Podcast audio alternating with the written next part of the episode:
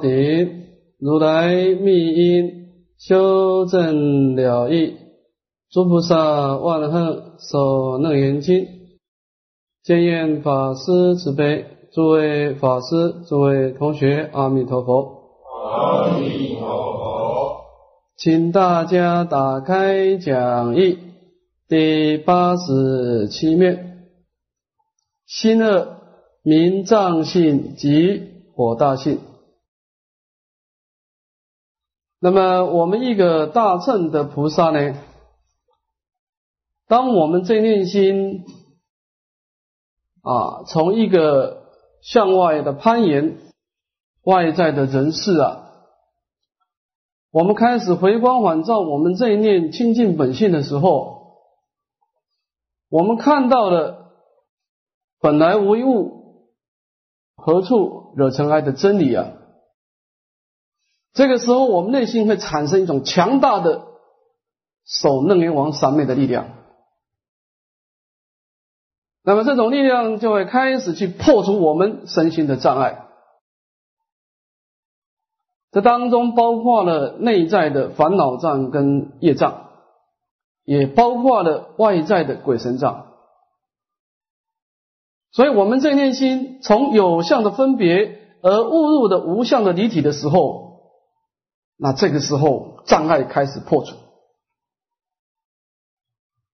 当然，我们讲破障是有两种的差别啊。第一个是一种啊，从一种事项的的一种对峙，比方说，我现在起烦恼，那么就念佛啊，用佛号的专注来调伏我们的烦恼，这是也可以。或者说我业障现前，我赶快去拜八十八佛，拜观世音菩萨，那么透过对佛菩萨的皈依来灭除我们的罪障，这个也可以。我现在有鬼神干扰我，持大悲咒、持楞严咒来破除这个鬼神障也可以。啊，念佛、持咒、拜忏都可以破障，但是这种世修的破障呢，有一个问题，那就是斩草不除根，春风吹又生。我们发觉只是在表面上的破障，因为障的根源你没有找到。所以我们一直不喜欢身心有障碍，但是我们一直永远不了解到障碍是从哪里来。佛法讲事出必有因，其实障碍是我们自己产生的。我讲实在话，没有一个人可以给我们障碍，你自己会给自己障碍。那我怎么会给自己障碍呢？所有的障碍都是我们一念的攀岩心创造出来的。我讲实在话，你不向外攀岩，你没有障碍的。我们的身心世界是本来没有障碍啊，不是说本来有障碍再去破除，不是这个意思，是本来没有障碍。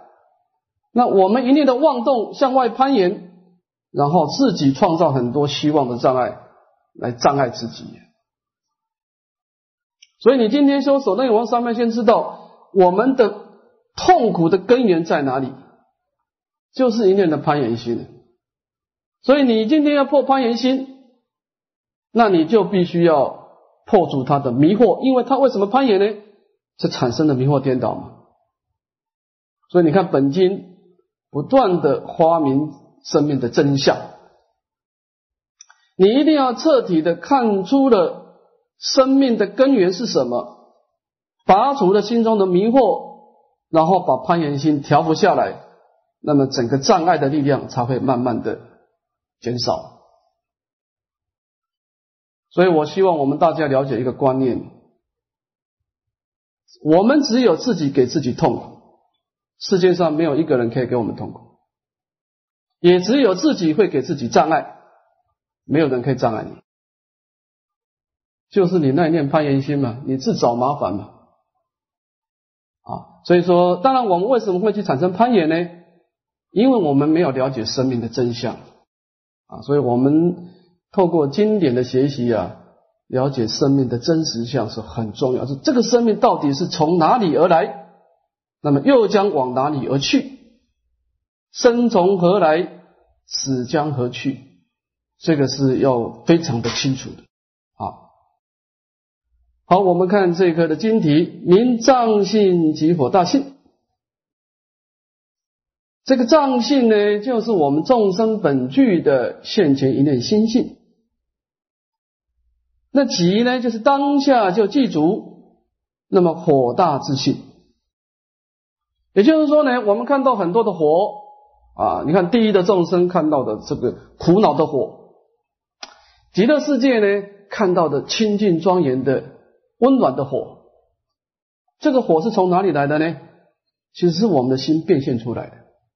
啊，也就是说呢，我们众生呢，这个祭祖的火大之性，但是要假借种种这个善恶的业力，才会显现火大之相。啊，火大之性是我们祭祖的，但是火大之相呢，是由业力把它显现出来的，这叫做藏性及火大之性啊。那么这一课呢有三段：一破妄执，二显理性，三次迷惑。我们看第一课的破妄执。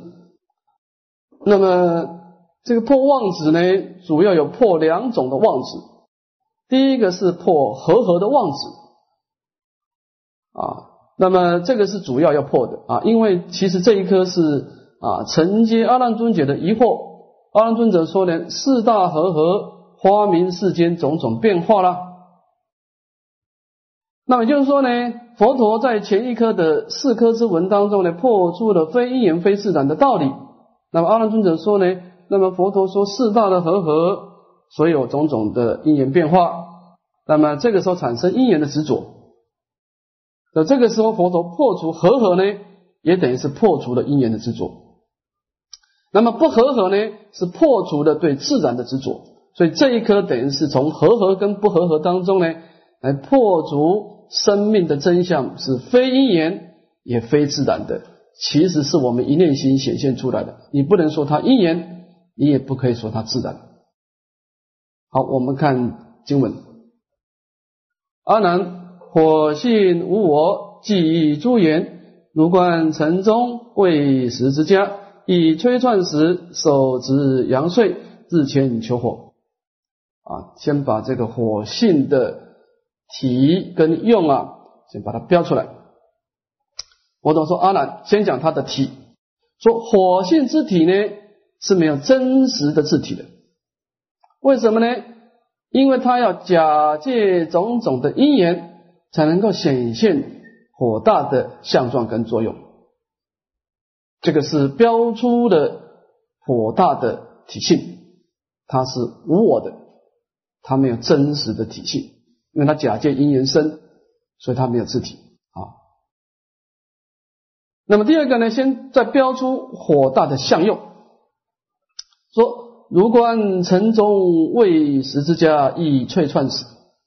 说你可以看一看呐，你有空呢，可以到到这个四罗华城当中呢，尚未饮食之家，这个家庭还没有吃饭的。那么他呢，一吹串时，他准备要去烧煮饮食。这个吹串呢，就是把这个生食把它煮成熟食，叫吹串。就这个家庭还没有吃饭，但正准备要吃饭。那吃饭就必须要火了。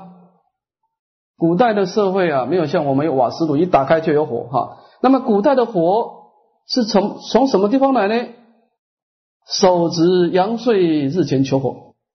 在古代的社会要求火了，就是用这个手呢来抓着这个阳穗，阳穗呢就是这个铜做的一种镜子，用这个镜子去照了太阳啊，把太阳光的能量加以集中呢，就可以在艾草当中呢来生火。所以古代呢是手抓的这个阳穗的铜这个铜镜呢，在太阳面前照射来求火。就这个因缘呐，这个火就显现。那那这一段呢，先把这个火大的提跟用给它标出来啊。这以下呢，就正式的破除啊和合跟不和合的相状。我们看经文：阿难，名和合者，如我一如一千两百五十比丘，今为一众，众虽为一，就其根本各个有生，皆有所生四祖名字，如舍利佛、婆罗门种、优婆频罗、迦舍波种，乃至阿难、须贪种性。阿难，若此火性因何何有？必手执镜，一日求火。此火为从镜中而出。为从爱出，为自然。那么佛陀先破出这个和合的相状哈，说假设阿难这个火大呢，假设是有自体的啊，说它这种火啊是有它真实不变的体性，而且是呢假借和合而来的，这个体性是和合而来的啊，先做一个这样的假设啊。那么这以下呢？要做一个譬喻了，说，比如说呢，我佛陀跟你们这些一千两百个五十个比丘啊，我们现在共住一个讲堂，而产生一个和合众啊，你看大家和合在一起的，掀起这个和合的一个相状出来。那么这种大众和合虽然一体呢，但是我们如果去问它的根本啊来源啊，其实每一个人都有他的一个差别的。色身也有它的不同的姓氏、不同的名字。所谓的和合，它是有很多很多有字体的东西合合而成才对啊！啊，比方说啊，舍利佛尊者啊是婆罗门种啊，婆罗门是啊，翻成中文叫做敬恨或者是梵字啊。啊，他们是自称为梵天的后代，以后也希望能够回到梵天去，也就是我们现在说的属于当时的一个知识分子啊。优罗频罗呢是迦舍波种，迦舍波种翻成中文叫龟氏啊，就是他的祖先在山林当中修道呢，感应灵龟啊，附图相应，那么而安立这个名称啊。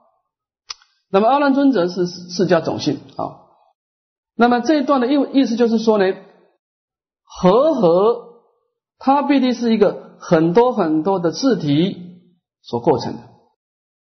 那么这个意思就是说呢，假设这个火大是有字体的，而且是和合而生，那么也就是说呢，它必须有它的字体啦。比如说，哦，这是镜铜镜所产生的火，这是太阳所生的火，这个是艾草所生的火。那么三种火合合起来，才创造这个和合相出来嘛？应该是这样子嘛？啊，也就是说，这个和合应该各有各的字体嘛？有这个铜镜的火，有艾草的火，乃至于有太阳的火才对呀！啊，从这个比喻当中呢，我们知道和合是各有字体的。这一下合法说阿难，假设这个火大呢是决定有它的字体，而且这个火大的体。是假借三种法的和合而有，哪三种法呢？第一个，我们这个人要去执抓铜镜啊，铜镜的火；第二个，一日求火啊，在太阳当中的照射去累积它的能量；第三个啊，有这个艾草的承接。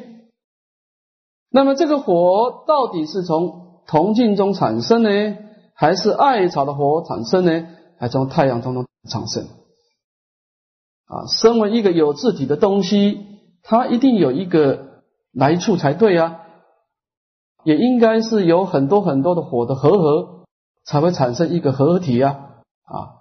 那么这个就提出一个这样的假设啊。那么以下呢，正是破除它的合合的字体。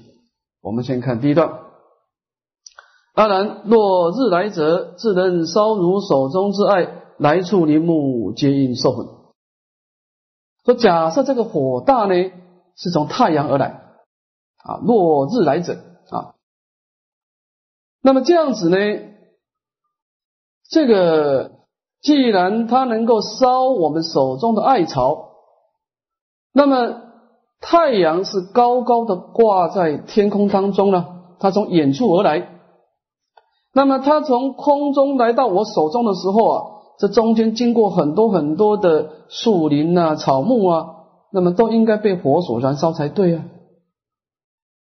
因为身为一个太阳，它的热量，它不能选择对象啊。所以我专门烧你，我不烧它，不可以啊。它既然太阳能够产生火，而且照到你的手中的艾草，那么应该它经过的过程当中的树木草、树林草木都应该燃烧才对。那事实上中间都没有问题，只有你手中火燃烧。所以我们不应该说是火是从太阳中来，不对，这不合理的假设啊。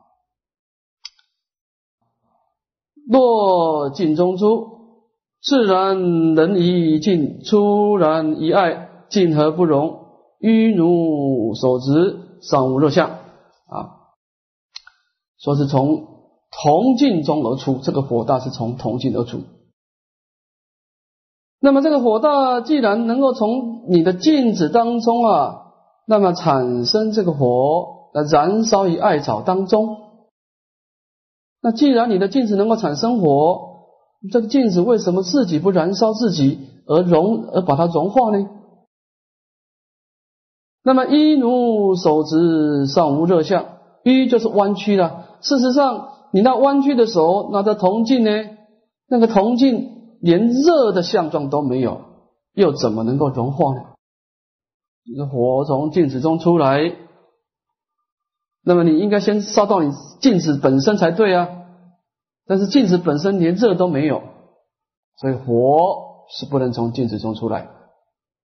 若生你爱，哎，说这个火，我明明看到它是从艾草当中燃烧起来，是从艾草升起。那么既从既然从艾草升起，我们又何必要假借啊太阳跟铜镜的啊双方的这种照射？那互相的接触，然后才能够产生火大的作用呢。如果你是从艾草升起，那你就单独升起就好了。为什么要假借太阳跟铜镜呢？啊，所以这个是不合道理的啊。所以我们做一个总结：如有地观，静因手执，日从天来，爱本地生，火从何方游历于此？日进相沿，非合非合，不因火光，无从知有。所以这个地方做一个总结啊，说阿难尊者，你应该啊，对于这个火从什么地方来呀，你要做一个很详细深入的观察。说这个铜镜是由手来抓指的，太阳是眼从天空而来，艾草是放置在地上，这三个东西呢，完全没有合合。一个是天空，一个是你手上，一个是在地下。这三个东西呢，根本没有真正的合合。那么火到底是从什么地方游行经历到这个地方而来呢？火从哪里来呢？啊，说日进相违，太阳是掩在空中啊，镜子是那么这个是放在地上，距离非常遥远。他们两个之间既非是互相的掺杂的合合，也不是上下的结合，所以我们不应该说是因合合而产生火大，这样的合合相是不能建立的啊。不因火光无从自有，前面是破合合的因缘相，这一下是破除啊不合合的自然，所以你也不应该说啊这个火呢是无因无缘的。啊，自然而有，也不能这样讲啊。那么这个地方的破妄执，主要是破除啊合合跟不合合的的这种妄执啊。当然，这个地方呢，我们要讲讲一下哈，它主要是在发明我空法空的一个无声的道理，这点非常重要。一切法为什么是心所变现？它的基本条件，它不能有字体。这一朵花是有字体，那我的心就不能变化它了，不可以。它离心有它的字体，那你说怎么说是你的心所变现呢？因为它没有字体，所以我们每一个人看到它都不一样。你的心态，我的心态，看同一朵花会不同。为什么？因为它没有字体，因为它无声。所以我们要建立一切法是从内心所变现的关键点在于，诸法是无声的，它也不是从铜镜而生，也不是从艾草而生，也不从太阳而生。所以结论：密之了不可得，原来是无声啊。那么你这段懂了以后，那么后面这段就容易懂了，因为无声，所以建立的。性具的思想啊，说是显理性啊，那说是这个火大是从哪里来呢？是从众生一念心性本来具足的，是假借你的因缘的造作而显现出来啊。我们看经文，如有不知如来藏中啊，性火真空，性空真火，清净本然，周遍法界。那么既然是火大的体性是。本质无声，那么也就是说呢，它是由我们如来藏啊，这个如来藏就是我们一念心性的，因为它本身是不变，所以叫如。那它有这个随缘的意，又叫来啊，这叫做如来藏啊。那么这个火大呢，是我们一念心性当中呢，是性火真空，性空真火。性火真空呢，是发明这个空如来藏，就是我们心性当中呢，啊，这个火大自性是本质真空的，火大的体性是本来就真空的，本来就无声的。这性火真空，它的重点在真空这两个字。那么性空真火是发明不空如来藏，那虽然它的体性是真空，但是它就具足十法界染尽的火大之性。所以它虽然是无声，但是它具足这个火大之性，在心性当中，这个讲性具。清净本然是讲性体，它的体性是清净的，也就是说它是离一切相啊，它离相的啊。那么本然呢，意思就是说它是本来如此，不假造作了哈，再凡不减，再胜不增啊。所以清净本然是指的它的体性是特别的离相，而且是广大的。那么周遍法界是讲它的性量，它普遍在十法界当中啊。所以清净本然是指离一切相，周遍法界是指的集一切法。这个心性本具的火大呢，是离相的，是周遍法界的。啊我们从这个性具、性体、性量啊，就可以知道这个火大的根源在哪里了。它是存在我们每一个人的心中。那我们的心中是怎么把它显现出来呢？这一下讲出这个火大之相。这前面是讲火大之性，这叫火大之相。随众生心应所知量，阿难当知世人一处直径，一处火生，骗法界时，满世间起。起骗世间，另有方所行业发现。那么，我们每一个人的心中呢，都记住这个火的体系。那么，这个火的体性要怎么表现呢？第一个，跟你心中的迷雾有关系，你对事情的一个看法，你的知见。第二个，你产生一种量。这个是种染污的思想，染净的思想。你透过你这个迷雾的心中，产生一个怎么样的一个正面、负面的思维？第三个行业发现，你去造作一个善恶的业力，然后你就发现你自己的火。为什么地狱里面的火都是给我们热闹的？你看到的天堂的火是非常的温暖。那因为我们的心心量不同，我们造的业不同，所以变现出来的火大也就不同啊。所以也就是说呢，阿南你应该知道啊，世间的人在一处呢手执铜镜，面对太阳的照射呢，就有一处的火大之相产生。假设你能够骗法界当中呢，都手持铜镜去面对太阳照射，就遍满世界升起火大之相，而火大呢？是火大之性是遍满世间的，哪有一定的方所呢？哪有一定的处所呢？啊，因为你的心心是骗满的，所以火大之心也就骗满，有因缘，有这个业力，它随时会显现出来。好，这个是说明了这个火大，它是一念心所具足，而假借心的业力而显现出来。我们看忍三的此迷惑，破除众生跟外道的迷惑。世间无知，或为因缘，只是自然性，皆是四性分别嫉妒，但有言说都是。那么世间的凡夫外道呢？因为是一种无知，无知呢？我道是说呢，缺乏关照的智慧叫无知，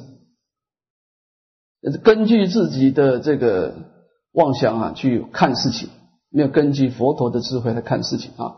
所以呢，把它当做呢，生命的火大呢，是因缘和合而生，或者是自然的而有，这个都是我们意识的分别心啊产生的种种嫉妒，但有言说之相，没有真实的意义。那么，其实这个地方呢，我们已经慢慢了解到啊，生命是从什么地方而来，是我从我们每一个人的心中变现出来。我讲一个一双筷子的故事啊，诸位你体会体会，你就有所了解啊。说是有一天啊，佛陀啊派了一个使者到这个天堂跟地狱来做考察。这个使者呢，他首先来到了地狱，他看到地狱的众生啊，面黄肌瘦，心情啊非常的苦恼不安，他就去探讨他的原因。结果发觉啊，地狱的众生在吃饭的时候啊，哎，他的饭菜也很多啊。但是第一的众生那个筷子啊，是一公尺长的筷子，非常长。所以每一个人到那个地方的时候啊，大家抢食物啊，这个筷子要往自己的嘴巴里面塞。但是这个筷子太长了，怎么塞呢？就塞不到自己的嘴巴。所以越吃不到，就越热闹，就弄到自己啊面黄肌瘦。热闹不安。那么这个使者很感叹呐，离开了地狱，就到天堂去了。哎，看到天堂的众生精神饱满，心情愉快，他就说：“哎，这怎么会有这种情况呢？”他也去想要探讨他的原因。哎，天堂的众生也吃饭时间到了，他也参加他们的吃饭。他的筷子也是一公尺长啊，但是。大家是拿这个菜啊夹给对方吃，我夹给你吃，你夹给我吃，大家很快乐，所以大家心情很愉快，精神很饱满。那么这个地方呢，值得我们思维，就是这个这双筷子是什么？这一双筷子以本经来说，就是我们众生正念心的性具的思想，就是我们的心，他的心有一定的规则。他本来就记住整个十法界的染净诸法，所以这个筷子指的是我们一念心性记住十法界染净诸法，它有它不变的体，但是它产生作用的时候就不同了。你筷子是向内旋转的时候啊，你就很痛苦了，显现出来是一个苦恼不安的相状。这个筷子它有一定的规则，当它向外旋转的时候。你就心情非常快乐。这个筷子有它一定的、一定的自然之道，所以我们要知道一个观念哈，我们生命的这念心呢，它的确是有一定的规则。你这念心呢，这个筷子，你老老是要向内，你想到都是自己啊，你什么都是为自己着想，自私自利啊。这念心，它一定给你痛苦，保证给你痛苦。你这念心是向外旋转，真的是为公为众，他一定给你快乐。而这样的一种原则是谁创造的？是清净本然周遍法界，不是上帝创造，是本来就是这样。我希望我们先建立一个观，当然我们要马上说是啊牺牲自己成就众生，可能不一定做到，但是你先把观念建立起来啊，就是说呢，我们这一念心的确是有它一个易做的规则。你看哈，你待人处事、领导事啊，学吃亏，学吃亏，学吃亏，结果你福报越来越大，越来越大，越来越大。而你福报为什么越来越大呢？福报从哪里来呢？不是上天赐给你的，因为你这念心它本来就这个规则嘛。你这个你这念心的筷子，只要它向外旋转，它就创造快乐嘛。随众生心，应所知量，行愿化现。啊，你说你越吃亏，结果福报越大。但是福报是谁给你的呢？是你这念心给你的。啊，你一天到晚跟人家计较啊，自私自利，结果你越来越痛苦。啊，你为什么会痛苦呢？也是你的心给你的。这个道理，这个地方就讲这个观念啊。随众生心，应所知量，行愿化现。说是你从什么地方来，就是你自己的心变现给你用的所以我们一定要知道，生命的痛苦是从哪里来，生命的快乐是从哪里来，这一点你要先清楚啊。我们有一种很多很多的不好的习惯，不是马上改过来。但是你先了解宇宙人生的道理。我们这念心的确有它的规则。你越自私，你越痛苦；你越是吃亏、牺牲奉献，你就越快乐。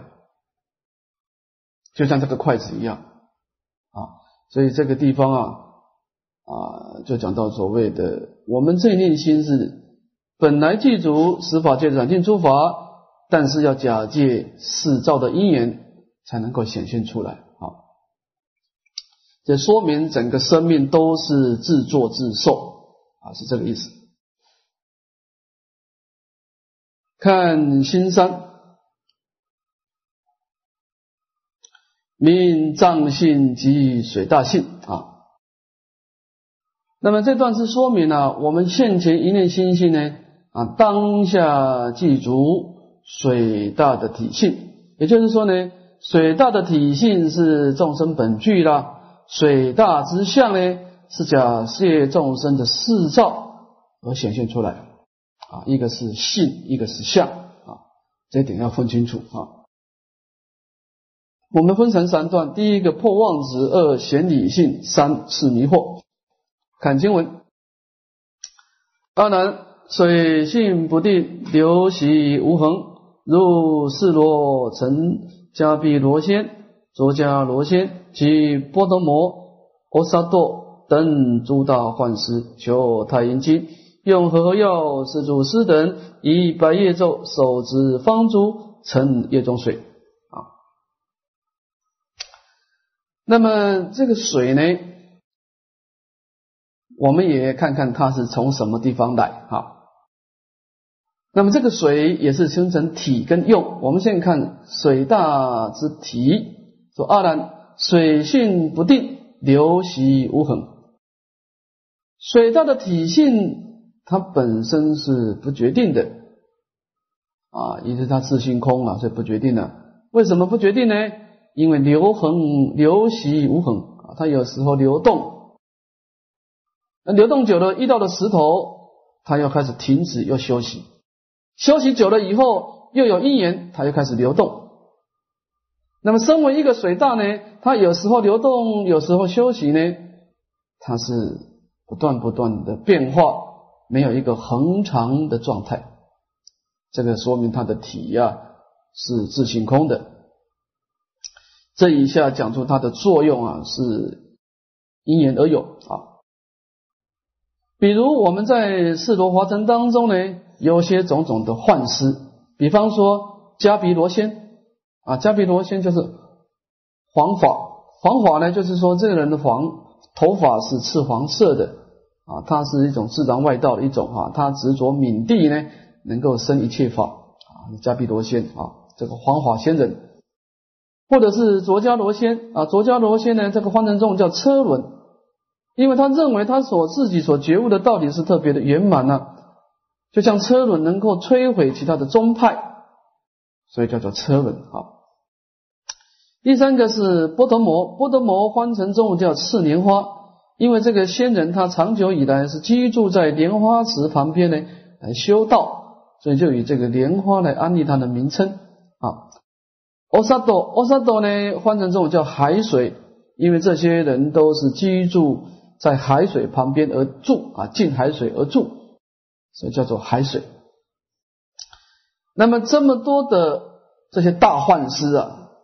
啊，就是修学幻术的这些这些大师啊，这些都是属于啊，古德说呢是属于四水外道啊。你看古时候外道有时候四火，有时候泗水啊，专门在修这个水的。